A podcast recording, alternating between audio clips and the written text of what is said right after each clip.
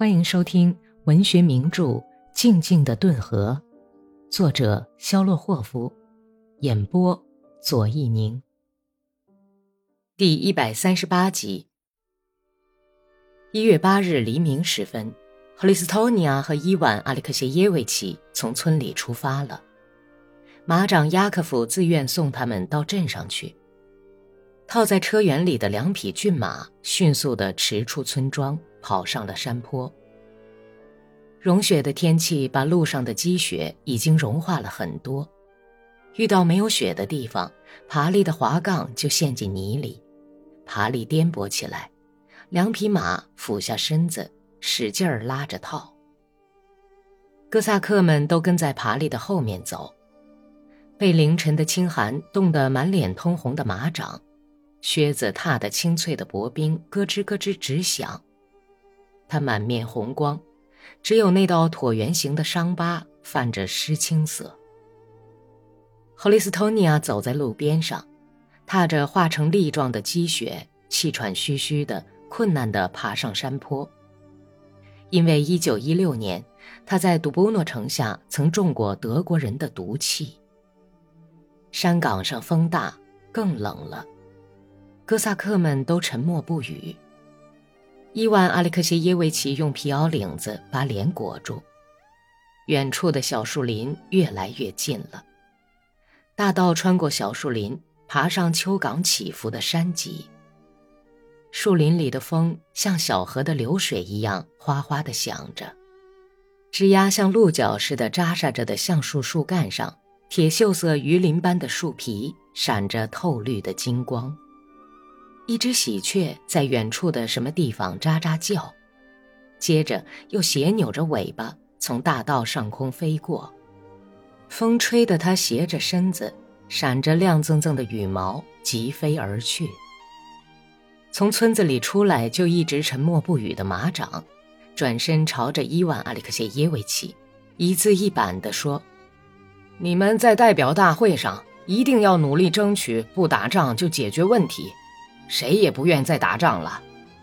当然了，霍利斯托尼亚羡慕地看着自由飞翔的喜鹊，同意说：“脑子里拿无忧无虑的幸福的鸟类生活跟人的生活比较着。”一月十日傍晚，他们来到卡明斯克，一群一群的哥萨克沿着这个大集镇的街道往镇中心走去，镇上显得很热闹。伊万·阿里克谢耶维奇和霍利斯托尼亚找到了麦利霍夫·格里高里的住处，得知他没在家。女主人，一个白眉毛的胖女人说：“她的房客参加代表大会去了。”这个会就是说，这个代表大会在哪儿开呀？霍利斯托尼亚问道。“大概是在区公所里，或者是在邮政局里。”女主人冷淡的在霍利斯托尼亚鼻子尖前关着门，回答说：“代表大会正在紧张进行，一间有很多窗户的大屋子勉强容纳下这些代表。许多哥萨克都聚集在楼梯上、过道里和隔壁的房间里。跟着我走。”霍利斯托尼亚用胳膊肘挤着，哼哼道。伊万·阿列克谢耶维奇从他身后留下的狭窄的缝隙里挤了进去。就在会场的入口处，一个哥萨克拦住了霍利斯托尼亚。听说话的口音是顿河下游的人。“你慢点挤行不行啊，笨蛋！”他刻薄地说。“让我们进去啊！站在这儿也可以。你看哪儿还有地方？让开点，小蚊子！”要不然我一个小指头就能把你碾死，绝不含糊。”赫利斯托尼亚威胁说，把一个身材矮小的哥萨克不费吹灰之力举起来，往旁边一放，向前跨了一步。“哦呀，真是只大狗熊！我的曼斯集团的战士可真棒啊，可以顶一辆上等的大车，他可以背上一门四英寸口径的大炮啊！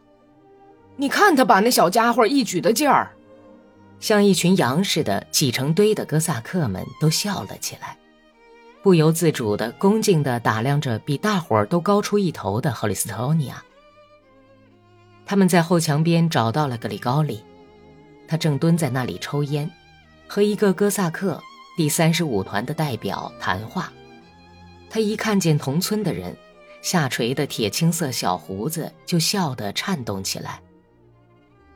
啊哈，哪阵风把你们刮来了？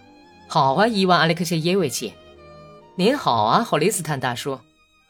好好，不过比母牛也好不了多少。霍利斯托尼亚玩笑说，把格里高利的整个手握在自己足有半额尺长的手掌里。我们家的人都怎么样啊？上帝保佑，都很好。他们给你带好来了。你父亲要你一定回去看看。彼得罗怎么样？呃，彼得罗吗？伊万·阿里克谢耶维奇很尴尬地笑了笑说：“彼得罗和我们哥们儿是不来往的。”我知道，好吧，娜塔莉亚怎么样？孩子们好吗？你们见过他们吗？都很壮实，他们问候你。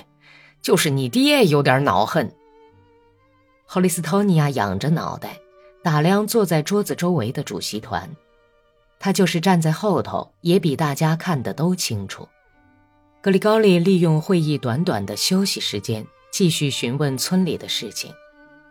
伊万·阿列克谢耶维奇在讲述着村里的情况和村里的各种新闻，把村里召开从前线回来的哥萨克会议，并派他和霍利斯托尼亚上这儿来的情形，简单的告诉了格里高利。他正要询问卡明斯克的情形，但是这时候，一个坐在桌旁的人大声宣布说：“乡亲们，现在矿工代表要发言了，请大家注意听。”还请大家遵守秩序。一个中等身材的人理了理向上梳着的棕红头发，开口说话了。人们像蜜蜂似的嗡嗡声，仿佛被切断了似的，一下子就静了下来。格里高利和其余的人从矿工开头的几句激动人心、充满热情的话里，就感到这个人的话很有说服力。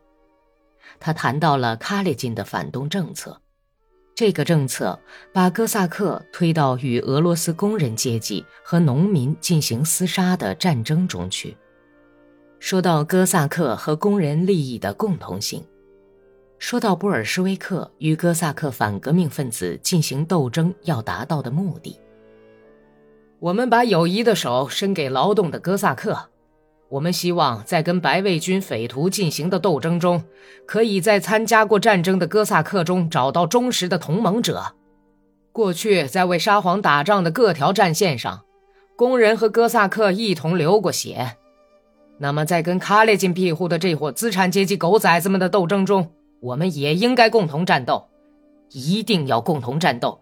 我们要携手战斗，打倒那些几百年来一直在奴役劳动人民的家伙。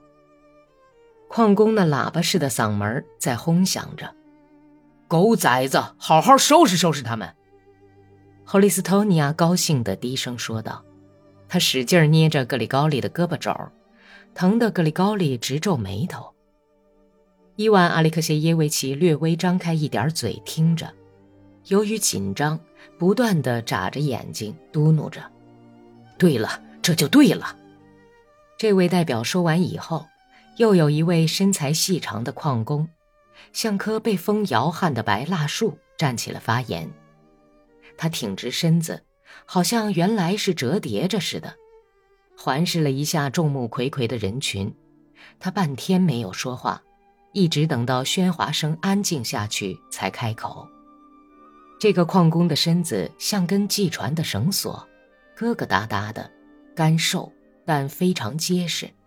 浑身透黑，仿佛漆过似的黑漆漆的煤屑，就像洗不掉的黑痣嵌在他脸上的毛孔里。两只由于长期待在黑暗里和被矿井里的黑煤层弄得暗淡无光的浅黄色眼睛里，也闪着同样倦怠的黑光。他晃了晃短头发，挥了一下握成拳头的手，就像把十字镐凿进煤层似的，说道。是谁在前线实行了士兵死刑制？是科尔尼洛夫。是谁跟卡列金结伙要卡死咱们？也是他。他越说越快，不断叫喊起来：“哥萨克们，弟兄们，弟兄们，你们打算跟谁结伙呢？卡列金倒很希望咱们兄弟互相残杀流血。不行，不行，他们是注定要失败的。咱们要把他们碾死，叫他们见他妈的鬼去吧！把这伙害人精沉到大海里去！狗崽子！”霍利斯托尼亚笑得咧开大嘴，忍不住拍手大叫起来：“说的对呀，狠狠地揍他们！堵住你的嘴巴！你怎么了，霍利斯坦？人家会把你赶出去的。”伊万·阿列克谢耶维奇担心地说。拉古金，他是布卡诺夫斯克镇的哥萨克，第二届全俄中央执行委员会哥萨克事务部主席。他不断用些不连贯的。但是非常感人的、生动的话语鼓舞着哥萨克。担任主席的博乔尔科夫也发了言。他讲完以后，接着发言的是留着英国式短胡子、长得挺漂亮的夏坚克。喂，这是谁呀？霍利斯托尼亚伸着像草耙子似的大长胳膊，向格里高里探问道：“夏坚克，他是布尔什维克的一员大将。”那么这个呢？曼德尔施塔姆，哪儿来的？莫斯科来的。那些那些是什么人？霍利斯托尼亚指着沃罗涅什代表团问道：“哦，你少说一点行吧，霍利斯坦。我的主啊，要知道这儿太有意思了。哎，你告诉告诉我，挨着布乔尔科夫坐的那个细高个，他是什么人？克里沃什雷科夫，是伊兰斯克镇戈尔巴托夫村的人。”他后面是咱们的同乡，库季诺夫和顿涅茨科夫。我再问一个，就是那个，哎，不对，呃，坐在尽头上的，留着额发的那个是谁？他叫叶谢利耶夫，我不知道他是哪个镇的。霍利斯托尼亚问够了，不再作声，仍旧像原先那样非常注意地听着新上台的发言人讲话，而且总是第一个用重浊的男低音。压下几百个人的声音喊出：“说的对。”本集播讲完毕，感谢收听。